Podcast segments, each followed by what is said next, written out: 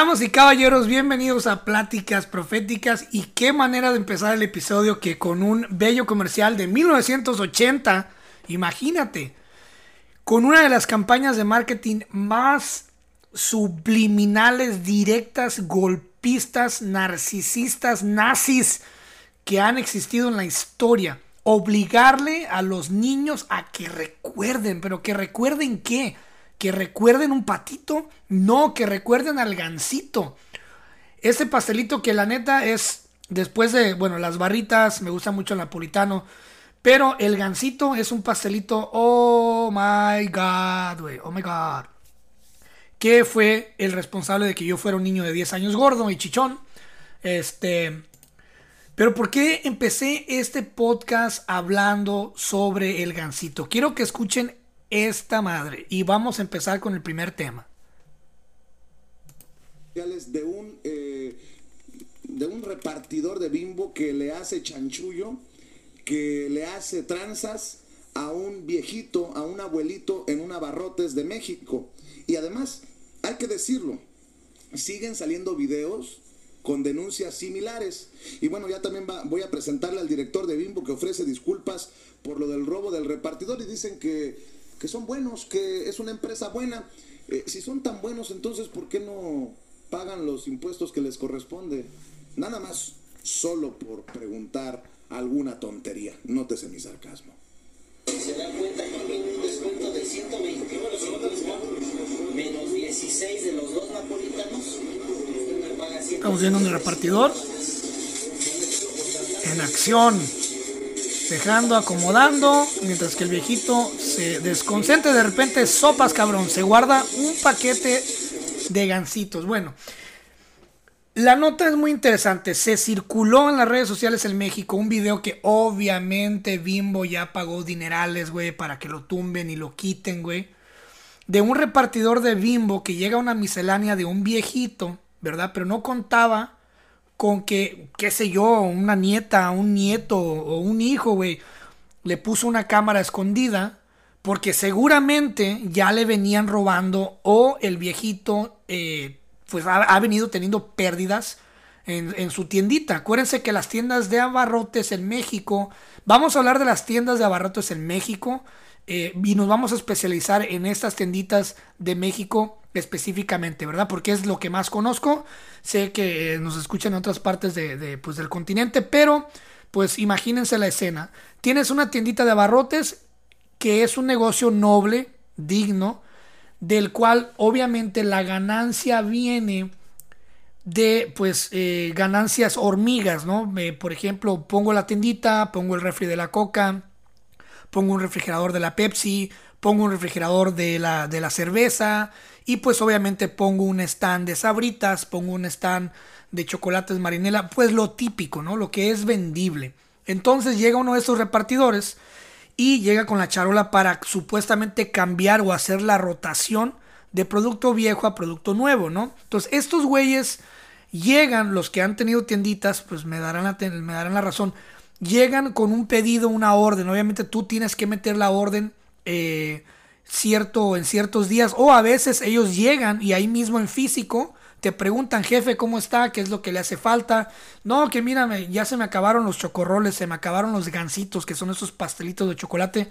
Se me hace agua la boca, güey, nomás de decirlo. O sea, los, los gansitos son una delicia, son uno de los mejores inventos que hay, la neta. Yo por un gansito sí me agarro a putazos, güey. Y yo sé de antemano que por el robo de un gansito en una casa se han peleado hermanos, se han, se han dividido herencias, güey. ¿Se entiende? Se han dividido familias, se han generado divorcios. Yo sé que, que, que, que, ha habido violencia doméstica por culpa del robo de un gansito congelado en el refri en alguna casa de México, estoy 100% seguro. Pero llega este cabrón y empieza a acomodar. Y le dice al, al, viejito, mira que tiene un descuento y jefe, y le voy a dar un descuento porque eso es para usted, jefe, y llévese tres y llévese dos, como si estuviera vendiendo sábanas en un tianguis, y llévese cinco, llévese seis, y le voy a dar un descuento, jefe, y empieza ahí como a, a, dar esta cumbia, este baile, la, la cumbia del, del, negociante, ¿no? Del, del cabrón que te va a robar, que empieza con la cumbia de palabras, ¿no? Y hablar rápido. Y el viejito, pues obviamente no sabe si, si voltear a ver al güey, voltear a ver la hoja, voltear a ver la orden, mirar lo que está haciendo, ir por el dinero. Entonces es demasiado para una persona anciana que está atendiendo un negocio. Entonces lo que hace el viejito por inercia, pues es voltear como que agarrar, qué sé yo, el dinero o algo. Y este cabrón mete la mano a meter un, un paquete de chocorroles. Y cuando mira que el viejito se voltea, agarra un paquete de gancitos y lo guarda. ¿Ok? Entonces, obviamente ya, pues, obviamente en México nada más están esperando el pan de cada día para hacerse viral, para hacer memes, para hacer contenido en redes sociales. Hay mucha gente que vive de las redes sociales, que vive del amarillismo y que vive, vive de todo este desmadre de lo que es obviamente los escándalos. ¿no? Entonces esto no, no dejó de hacerse escándalo y obviamente pues Bimbo, que es una, es una empresa gringa, ¿verdad? No es una empresa mexicana Oh sorpresa, si tú pensabas que Bimbo era mexicano, no es mexicano. Bimbo no es un pan mexicano. Es una empresa eh, de Estados Unidos. Y obviamente pues no les conviene y no les gusta el escándalo y tienen la cultura gringa de salir a defender la marca, ¿no? Entonces, eh, pasa, eh, suben un comunicado, un pequeño texto que les voy a leer, dice, Gancito Marinela México. Sobre el video que circula en redes sociales, en Grupo Bimbo rechazamos rotundamente este tipo de conductas, las cuales no reflejan en absoluto nuestros valores y violan nuestra política global de integridad.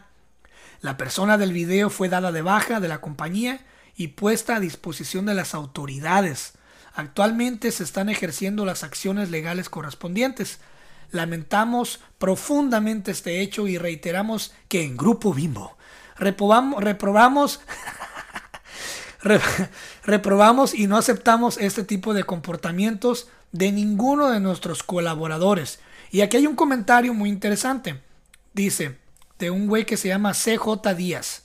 Hola, buenas tardes. Con base al video que circula debería de tener un criterio más amplio y observar qué está pasando eh, y observar qué está pasando en la empresa que lleva a los vendedores a realizar este tipo de actos, que los orilla a hacer esto. Yo como analista de mercado, uh, salió fino.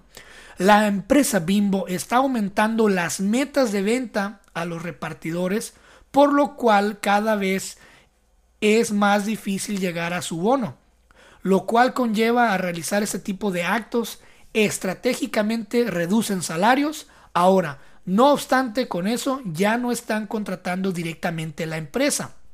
Ahora se realiza a través de empresas contratistas, las cuales pagan menos y Bimbo reduce sus gastos. Esta o es muy conveniente para la empresa pero perjudica a los colaboradores en mucho y me refiero a todas sus áreas, en todas sus áreas. Y obviamente responde Bimbo al comentario. Muchas gracias por tus comentarios, CJ. Seguiremos trabajando para recuperar la confianza de todos nuestros consumidores. Gracias por tu interés y apoyo en este problema. Te comento que hemos tomado acciones legales de manera inédita para que esta situación no impune, no se impune. Eh, para nosotros es muy importante cada uno de nuestros de nuestros tenderos, o sea, de, los, de las tienditas, y estamos solucionando todos los problemas que se reporten. Gracias. Ok, este cabrón salió muy inteligente. Pero bueno, antes de seguir eh, tirando este desmadre aquí, ¿por qué es bueno trabajar en Bimbo? Por su rápido crecimiento, buen ambiente laboral, buen salario y prestaciones. La empresa brinda buenas prestaciones y una buena paga. El ambiente laboral también es bastante agradable. Las instalaciones tal vez en algunas partes no son de lo mejor, pero en general la empresa tiene buena imagen. Ahora, pregunta obligada. ¿Es Grupo Bimbo una buena empresa para trabajar? Grupo Bimbo tiene una calificación general de 4.1 sobre 5. Sí, claro, como si esas pinches eh, calificaciones no se pudieran comprar con, pinches eh, rollos marinela, qué sé yo. eh, basada en más de 2.173 opiniones, 2.173 opiniones dejadas de forma anónima por los empleados. O sea, te basas una calificación global o en México de 4.1 basado en que 2.173 empleados besaculos, lambebotas, dejaron eh, comentarios en una cajita dentro de una bodega y los tenderos y la gente allá afuera y el hecho de que los, los, productos cada vez tienen menos contenido. Y eso que no estamos hablando de las papitas que son puro pinche aire. ¿eh? Em, ¿Qué tipo de prueba de drogas hace Bimbo? Sí, detección de drogas en la orina. Em, ¿Qué preguntan en una entrevista de Bimbo? ¿Le es importante el estado civil y metas personales? Y ya, no dicen más. ¿Qué significa Bimbo en Estados Unidos? Eh, término del argot para una mujer atractiva, sexualizada, bimbo. Mm, bimbo. Ok. Pero bueno, regresémonos aquí. Em, proceso de aplicación. Oh, ok. Para la entrevista. Entrevista con selección. Entrevista con el jefe de la, vacante. Otras entrevistas y evaluaciones según el la vacante, solicitud de documentos. Ok. Esto es lo que se dice en internet. ¿Verdad? ¿Qué prestaciones ofrece Grupo Bimbo? Descuentos y precios preferenciales, o sea, un 40% en el producto. Eh, reparto de utilidades, sobreventa. Ah, acuérdense de esa, de esa frase, reparto de utilidades. Fondo de ahorro, que en Estados Unidos vendría siendo como un 401k. Mm, aguinaldo, una vez al año. Bono de productividad. Eh, fondo de ahorro, eh, reparto de, utilidad, de utilidades y bono de productividad. Acuérdense de esas dos participación accionaria y pensión privada. Ok. Aquí, eh, número uno, reparto de utilidades. Hay una forma de hacer dinero ahí. Eh, número dos, bono de productividad. Y número tres, participación accionaria. Ok. En este video, el vato llega a hacer una vendimia. Él llega, jefe, ¿cuánto ocupa? Y acá, y mire, ya se le acabó esto, yo le recomiendo esto, y le voy a dar, le voy a dar el descuento de esto. Y mire, y en ningún momento deja al viejito hablar. En ningún momento deja al tiendero hablar, deja al encargado hablar. Él llega y automáticamente él ya sabe lo que te va a vender. ¿Se entiendes? Es desde, que se baja de su pinche carrito blanco, ya sabe cuánto te va a dejar de producto, ya sabe cuánto te va a vender. ¿Ok? Y tú nomás párate a ver y dale el dinero, güey. ¿Se entiendes? Y, y, de paso te voy a robar un paquete de 10 gancitos para, para que la próxima vez que venga, o sea, en dos o tres días, jefe, ya no tiene gancitos. Ay, sí, pues se fueron rápido y es que no te das cuenta. Porque como es un negocio a base de pura comisión chiquita, hormiga, no te das cuenta de que posiblemente un chiquillo te los robó, o posiblemente se los comió tu hija o tu hijo, o posiblemente los duendes o el pinche vendedor que se los llevó la vez pasada que vino. Y pasa mucho con los repartidores de sabritas también, que traen esos famosos acordeones, que, que trae una papi, dos papitas buenas y vienen otros cinco, cinco empaques inflados con aire, pegados con cinta y los extienden los güeyes y los empujan y no se da cuenta, no se da cuenta nunca la persona encargada de la tienda porque siempre están hasta atrás. Entonces es muy interesante y también otra cosa muy importante aquí. Supuestamente Bimbo, para ahorrarse dinero en salarios, va y contrata a empresas, agencias. Yo algo que me juré nunca volver a hacer en mi existencia, güey, en mi existencia, es volver a trabajar con una, em, con una agencia. Y les comparto algo rápidamente. Una vez yo agarré un trabajo que me pagaba 25 dólares, estamos hablando del 2013.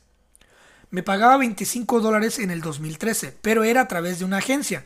Entonces, la agencia eh, me contrató a mí y me hizo el proceso de la entrevista, todo, bla, y luego me fui a trabajar a la empresa, pero no pertenecía yo a la empresa, sino que yo pertenecía a la agencia. Entonces yo por ende yo ponchaba entrada en unas máquinas de la agencia y el cheque me lo daba la agencia a mí y nunca tenía el sello de la compañía para la que yo trabajaba. O sea, básicamente yo trabajaba para la agencia y con la ilusión y la esperanza de que a los seis meses la, empresa viera un potencial en mí y me contrataran. Entonces, al contratarme la empresa, los 25 dólares pasaban a ser míos. O sea que yo en papel estaba trabajando, estaba ganando 25 dólares. Pero la, eh, la agencia se quedaba con 10 dólares. O sea que en esencia yo venía ganando 15 dólares la hora, ¿verdad? Eh, y esas empresas, esas agencias le dicen, por ejemplo, a Bimbo, Bimbo, ¿cuánto le pagas a un repartidor de, de producto Bimbo? No, que le pago 3.500 a la quincena, más otros 2.000 de bonos, más otros de, más eso, y viene, viene ganando el cabrón 15 mil pesos mensuales a 20 mil pesos mensuales. Y la verdad, pues le echan ganas los cabrones y, y sí venden mucho. Eh, sacan la venta, eh, ahí sacan sus mañas y todo, pero ya no es conveniente para mí estarle pagando tanto a estos cabrones. Entonces, necesito que me ayudes a, reducir ese gasto. Entonces, los agarra la agencia, la agencia dice, ok, en lugar de que, de que la meta sea vender mil paquetes, ahora vas a tener que vender dos mil paquetes para yo darte 500 pesos.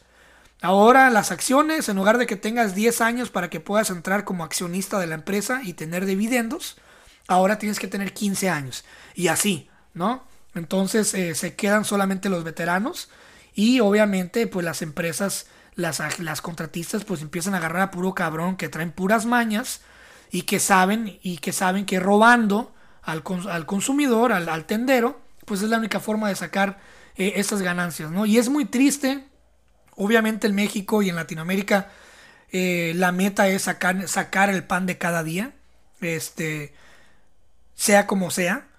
Y, está cabrón, está cabrón. Yo de primera mano lo experimenté cuando tenía pizzerías, que llegaba el cabrón de la coca y de repente eh, yo no checaba al principio porque son muy, son muy buenos para convencerte. ¿eh? O sea, te atrapan bien la, la, atención. de repente llegaba, hey jefe, ya te surtí ah, qué chingón, y volteaba a ver el refri, órale, qué buena onda, güey, gracias. Pero no me daba cuenta hasta que un día hice inventario y me di cuenta de que el güey me estaba cobrando por 100 cocas y solamente me, había dejado 95. Entonces cuando yo le dije al güey, hey, ¿qué pasó? Aquí dice, me, dejaste 100 y hay 95. Ah, yo no sé, jefe, yo no sé, yo le dejé 100, mira, el cartón trae 100. Y dije yo, mmm, ok. Y empecé a hacer el inventario y sí, me empezaban a faltar 5, luego 6, luego 2, luego 1. El chiste es que siempre faltaban. Ahora, ¿Qué se hacía con esas dos, tres, cinco cocas que faltaban?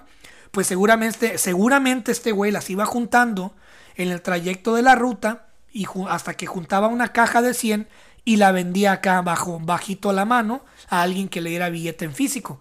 Entonces ahora eh, con esa pedacera de producto tú puedes vender. O mire jefe, ya me lo voy a llevar porque este, la expiración ya casi se caduca. Y se llevan tu producto y, y lo venden en la calle, güey. Yo me acuerdo una vez también, cuando iba en la secundaria Eva Sábano de López Mateos, en Ixtapas y Guatanejo, se ponía un cabrón de, de, de, de, dulces Sonrix, una marca que se llamaba Sonrix. Y se ponía el cabrón a una esquina y me acuerdo que de vez en cuando el güey pasaba y ofrecía las cajas de paleta y de los polvitos Lucas, que ya no existen, bien baratos. Y yo le llegué a comprar una caja de, producto Lucas, de, dulces, en la calle, güey. Y nunca me pregunté, no, pues me valía madre, pero imagínate cómo fue que juntó esa caja ese cabrón para vendérsela a un niño de secundaria, güey. Entonces está cabrón, eh, muy interesante saber esto. Eh, lo siento mucho por Gansito, es, es, un gran, es un gran producto, pero pues sí está, desgraciadamente a veces pues está manchado por gente cabrona y, malandra, ¿no? Eh, una noticia que me sorprendió mucho para la gente que saca en Estados Unidos, que es, es, la mayoría de la audiencia, les mando un fuerte abrazo a todos de cada rincón. Y es que eh, el gobernador de California decide un día levantar el teléfono y decirle a la Guardia Nacional, al ejército, a la reserva, que van a implementar una ley que permitirá como, como, una, como una especie de prueba, ¿no? Como un tryout, un trial, para ver si funciona, ¿no? Sacar eh, al ejército a las calles, a los tanques, bueno, no los tanques de guerra, sino los carros eh, del ejército, eh, camionetas del ejército ah, en colaboración con la policía, obviamente, y en colaboración con el Highway Patrol, que es como el federal de caminos, para hacer redadas antidrogas, para hacer operativos así como las antialcohólicas en México eh, para hacer redadas sorpresas en las calles y, hacer ah, exámenes antidoping en empresas, en las calles, con los vagabundos. ¿Por qué? porque hay una alza gigantesca, cabrón, en las muertes y los hechos violentos gracias al fentanilo. Que el fentanilo es una droga, güey, que te, que te echa a perder rapidísimo, que te aloca y que te hace violento. Eh, se están dando muchos asaltos en San Francisco, la gente tiene miedo de salir. Este, estaba escuchando un comediante que me gusta muchísimo que se llama Tim Dillon, que dice que no se le ha vendido, no se ni siquiera lleva la mitad de un show en San Francisco cuando él siempre hacía sold out. Y la razón es porque la gente tiene miedo de salir a la calle con sus carros, dejarlos estacionados en la calle o en un parqueadero, en un estacionamiento y que vengan y te rompan la ventana. Porque antes en San Francisco, California, te rompían la ventana de tu carro para meter la mano y sacar, no sé, cualquier cosa que tuvieras a la vista, güey. Una chamarra, una mochila, una laptop, un celular, cargadores, lo que tuvieras a la vista. Entonces, la gente empezó a ya no dejar a la vista, pues, ciertas cosas, ¿no? Eh, y aún así les vale madre. Ahora estos cabrones ya hallaron la forma de abrir las cajuelas. Porque antes decían, no, pues voy a meterme aquí por un Starbucks y voy a dejar mi laptop, voy a dejar mi tablet y voy a dejar mi mochila con mil dólares en la cajuela de mi carro, porque pues no creo que pase nada, pues obviamente es Estados Unidos y te venden la idea de que este país es seguro, ¿no? Y lo era, la verdad, era muy seguro. Pero ¿qué fue lo que pasó? Que hemos tenido pésimos gobiernos, pésimos partidos gobernando, este, pésimos gobernantes y también un fenómeno muy curioso en San Francisco, California, es que eh, la, gente y digo esto sin temor a nada, ¿eh? Digo eso sin temor a nada, cabrón. Sin temor a, ser escupido en la cara por un transgénero en la Castro, en San Francisco.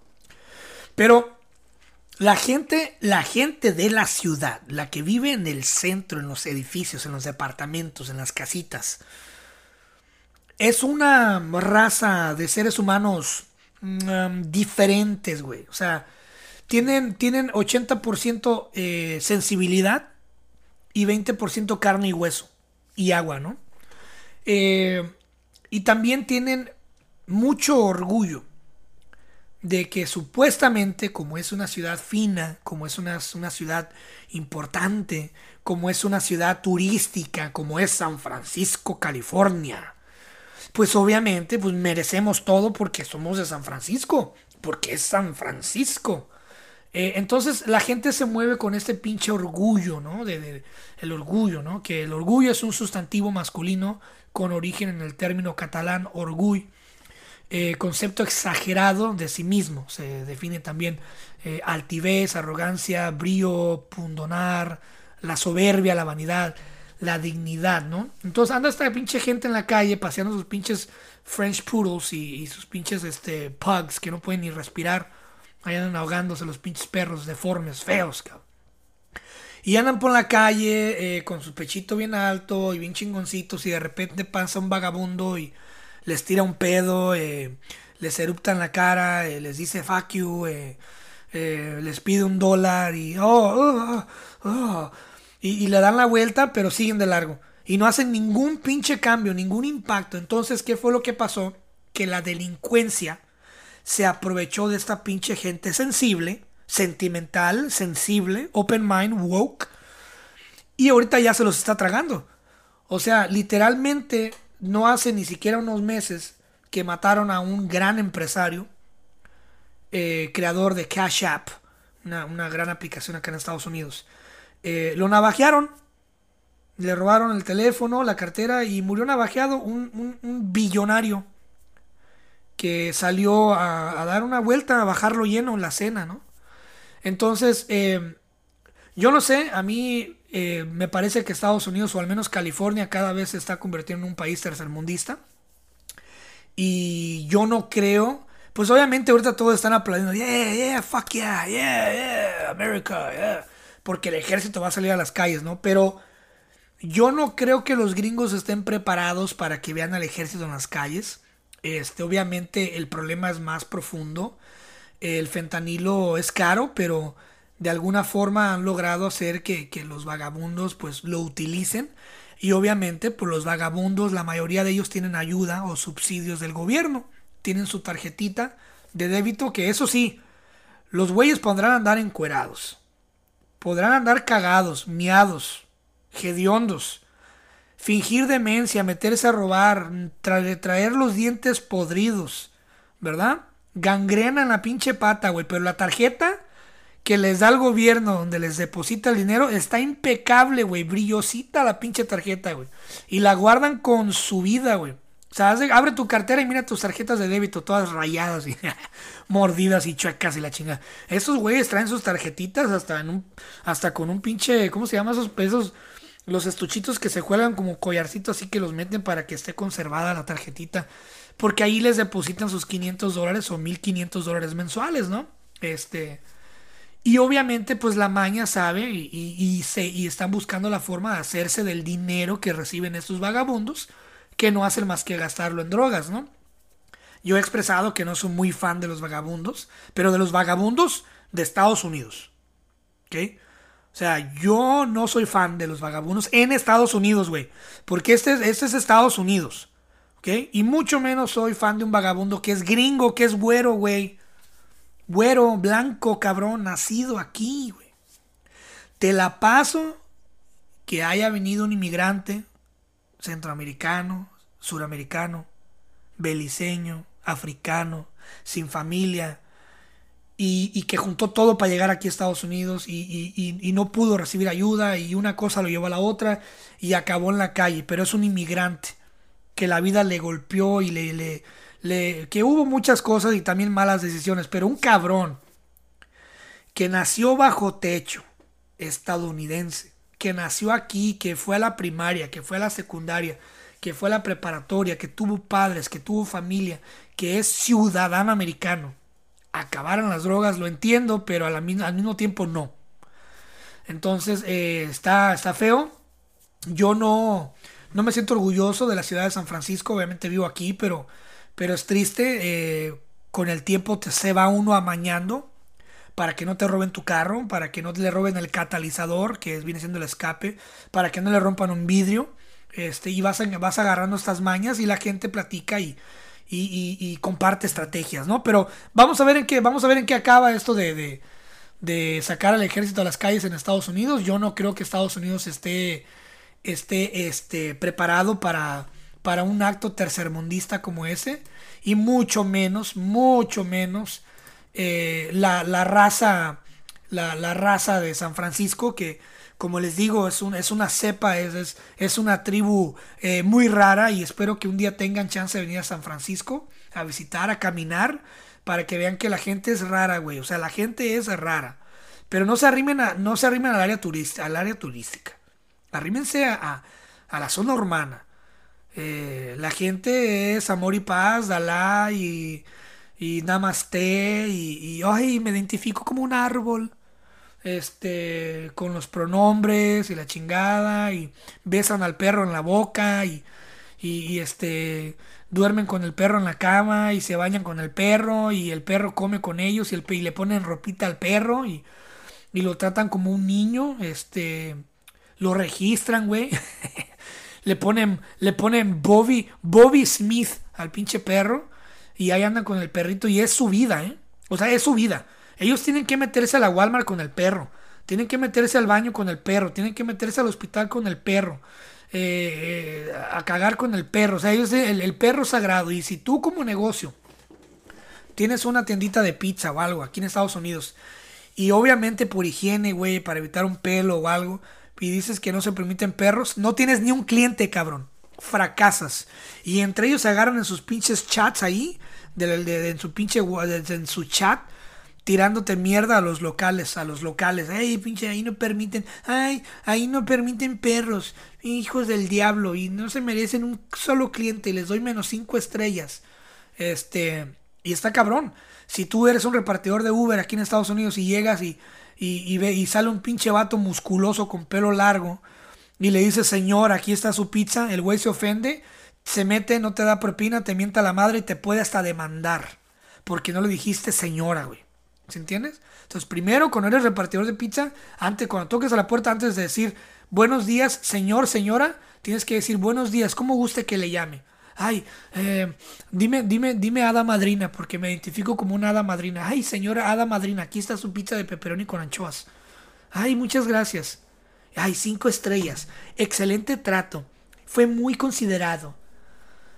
Todo está cabrón, eh, no está listo y vamos a ver en qué pasa. Obviamente lo voy a estar checando, lo voy a estar cubriendo, pero es un poquito de los problemas primermundistas que tiene Estados Unidos, que todo el mundo anda loco, ahorita no sabe. Todo el mundo está peleando una identidad.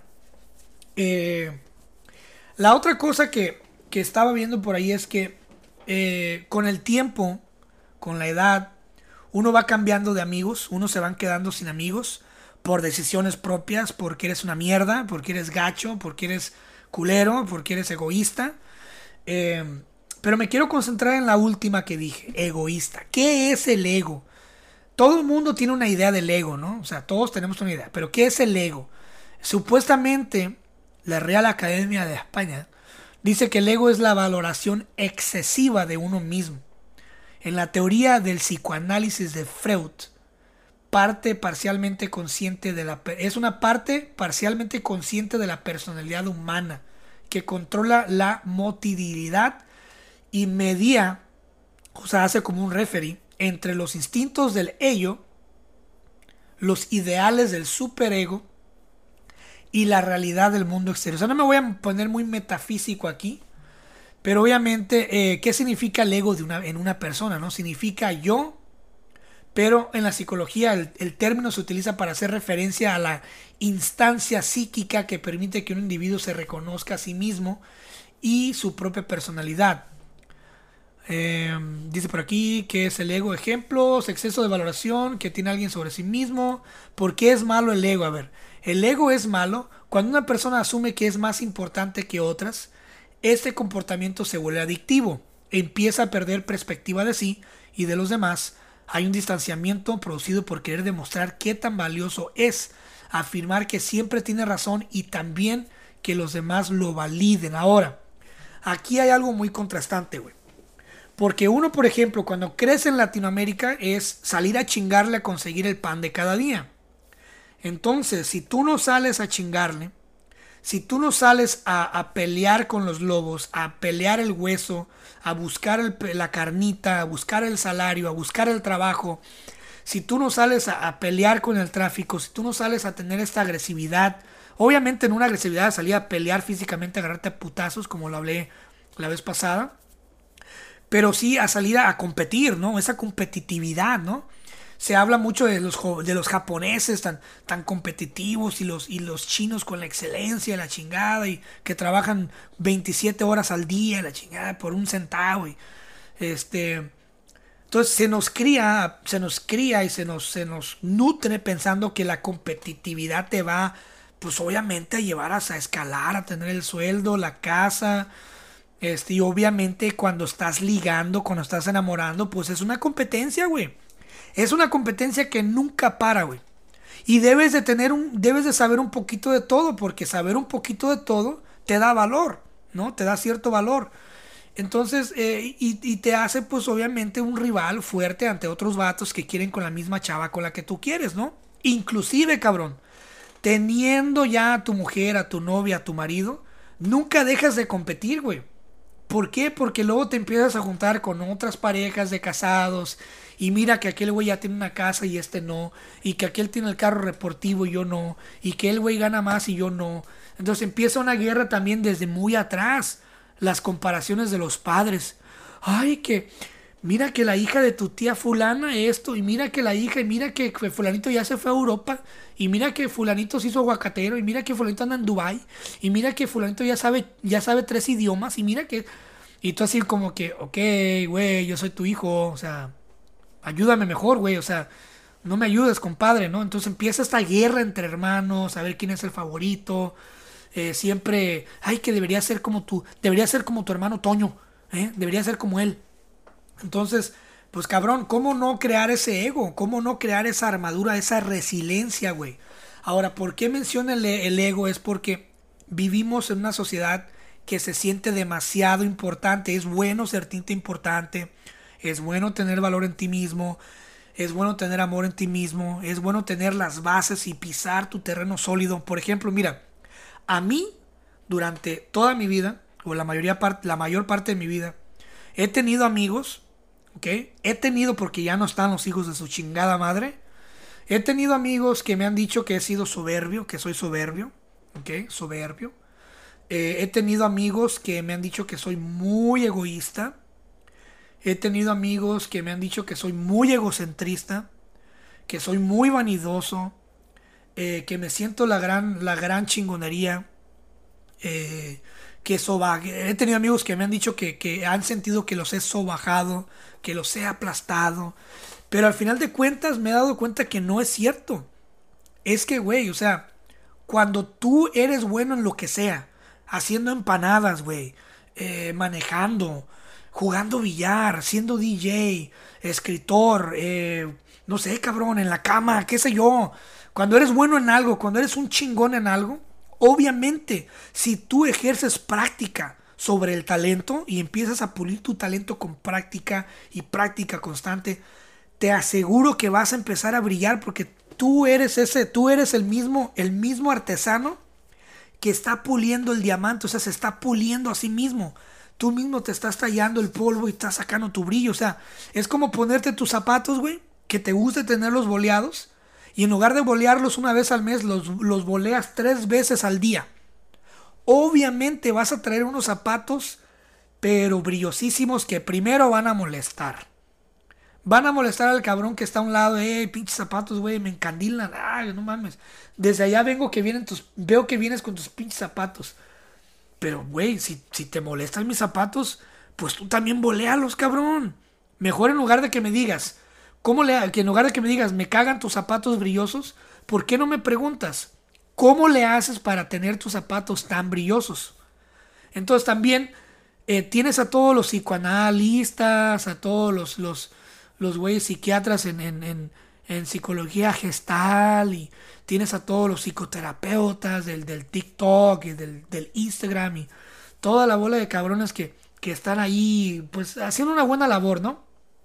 Y todos te dicen lo mismo, te conllevan al autodescubrimiento y al autoanálisis y, y, llegan al amor propio y te dicen que tienes que empezar a valorarte, que nadie lo va a hacer por ti. Entonces, por una parte te dicen que es malo creerte una chingonería, o sea, creértelo para poder llegar, darte esa, esa inyección de dopamina, de, adrenalina, de, de ánimo, de estímulo para seguir adelante ante tu realidad jodida, porque yo estuve ahí, yo fui un niño que quise muchas cosas, fui un joven que anhelé muchas cosas eh, y, y, y, que no tenía ni madre. Entonces, ¿qué lo único? Lo único que te queda cuando, cuando no vienes de un hogar estable y, que careces de todo, güey, y, que, y que, tienes bullying constante, que tienes abuso constante psicológico y la chingada emocional, eh, lo único que te queda es empezarte a creer tu propia mentira, güey. Dicen por ahí, fake it till you make it. O sea, fíngelo hasta que lo logres, ¿entiendes? Entonces, y también dicen por ahí, you gotta, you gotta look rich to be rich, to become rich.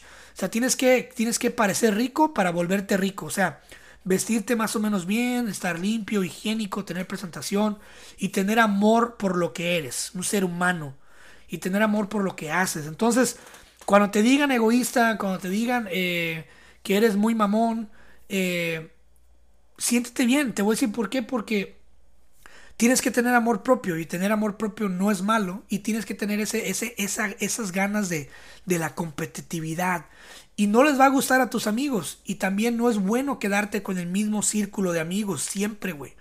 Porque se empiezan a volver tóxicos, güey. Si tú te quedas con el mismo círculo de amigos de la primaria, de la secundaria, tarde o temprano, esos güeyes te van a meter en dramas, en pleitos, te van a pedir dinero, se van a ofender porque no les prestas, se van a meter, te, van a agarrar de aval y de repente esas amistades bonitas de recuerdos padres de colonia, de retas de fútbol, de, días de desmadre en la calle, se van a convertir en pleitos grandísimos, güey. Entonces, saco esto porque eh, estoy viendo que mucha gente también está teniendo un falso, eh, una falsa proyección. También nunca te autoproyectes en algo que, que realmente no eres. O sea, si tú quieres llegar a ser una persona atlética, lo vas a hacer, claro que sí.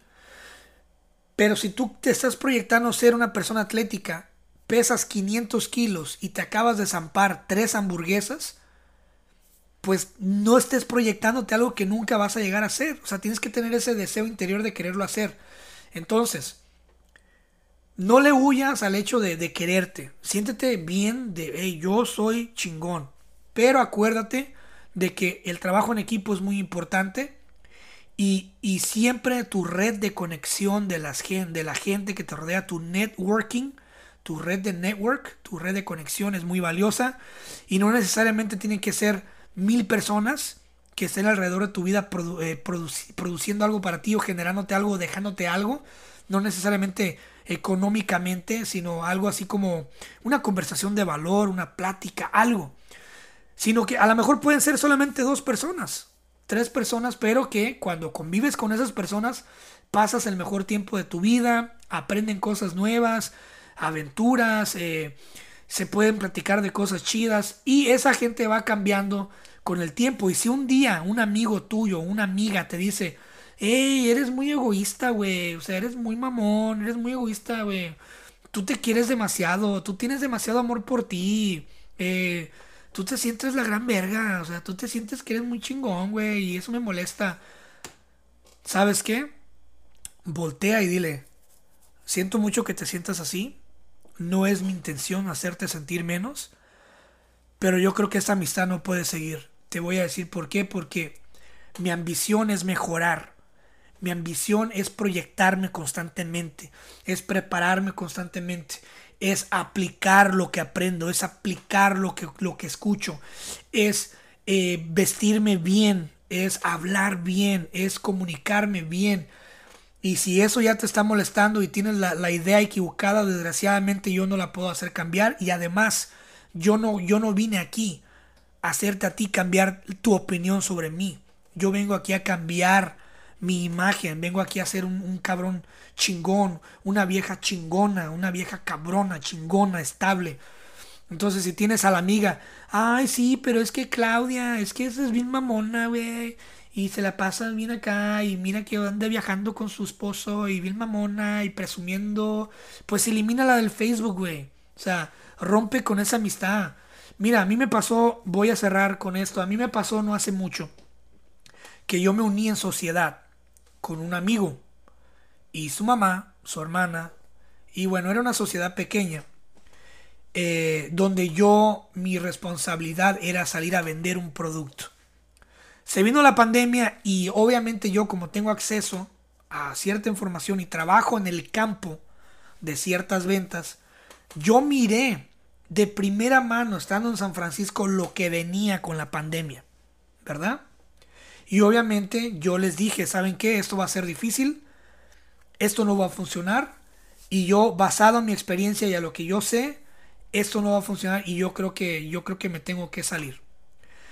Eh, no me creyeron y este amigo, ex amigo, que era uno de mis grandes amigos, güey, lo quería un chingo, se era como mi hermano. Y la verdad me dolió muchísimo perder su amistad, güey. La neta, güey. Porque no tengo amigos, tengo muy poquitos amigos. Y me duele muchísimo cuando una, cuando una, una amistad se va. Me duele mucho perder una amistad. Me duele bastante, güey. Me duele bastante porque eh, yo soy muy, muy picky, muy especial en dar mi confianza. Y cuando yo te doy mi confianza, yo espero que tú valores mi confianza y valores mi amistad. Y duele muchísimo cuando tengo que despedir a un amigo de mi vida. Porque pues mi tiempo vale mucho y mi vida vale mucho y, y me han llamado egoísta por eso. Pero es que, hey, yo ya me di cuenta que me voy a morir, que vengo aquí a este mundo a hacer una experiencia fugaz, ¿entiendes? Eh, literalmente mañana pueda ya no estar aquí y este pudo haber sido mi último podcast. Por ende, quiero gente que me deje cosas de valor. Que si yo te, que si yo te dedico cinco minutos, van a ser unos cinco minutos chingoncísimos. Ese güey, en un arranque de desesperación, tomó de mal o tomó una mala percepción de mi postura y el güey me empezó a insultar que eres un mamón, que todo lo fingiste, que nos estabas retrasando y que lo haces con todo en tu vida y que fake. Me llamó falso. Entonces, ¿qué fue lo que hice? Que corté la amistad.